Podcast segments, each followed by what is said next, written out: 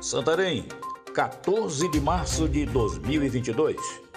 Aqui é Oswaldo de Andrade, direto da redação do jornal O Impacto. Confira comigo as notícias que são destaque na página do seu jornal O Impacto.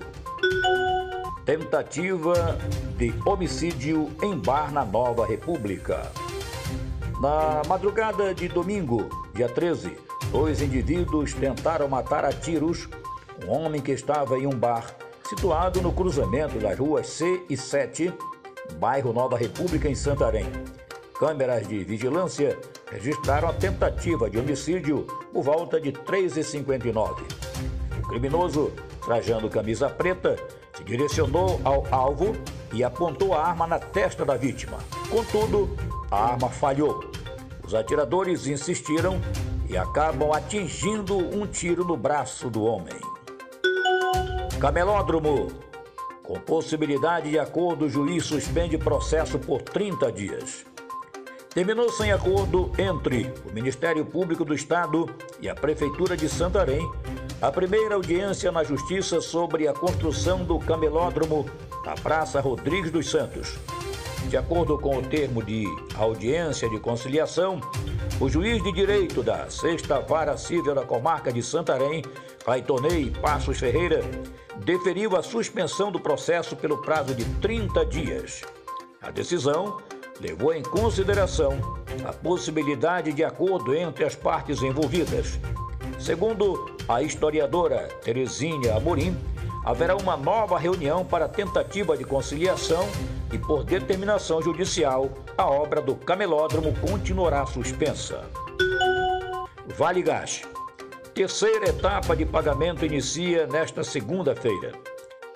A terceira etapa do programa Vale Gás, que garante o valor de 100 reais para a compra de um botijão de 13 quilos a famílias em situação de extrema vulnerabilidade social, começou a ser paga a partir desta segunda-feira, dia 14, em qualquer agência do Banco do Estado do Pará.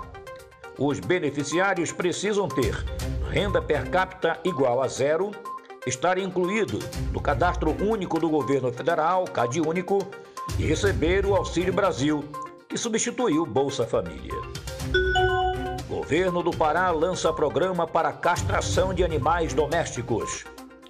O governo do estado do Pará, por meio da Fundação Pará Paz, lançou segunda-feira, hoje, dia 14, o programa Parapet, e castrará animais domésticos de famílias em condição de vulnerabilidade socioeconômica.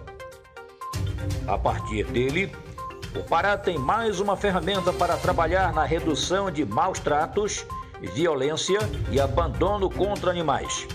Serão três unidades móveis que irão até as comunidades mais vulneráveis, permitindo a esterilização de até 3 mil animais por mês desafogando o sistema de garantia municipal, além de viabilizar assistência à população do Estado. Para mais notícias, acesse www.oimpacto.com.br. Uma ótima semana a todos, até a próxima e muito obrigado.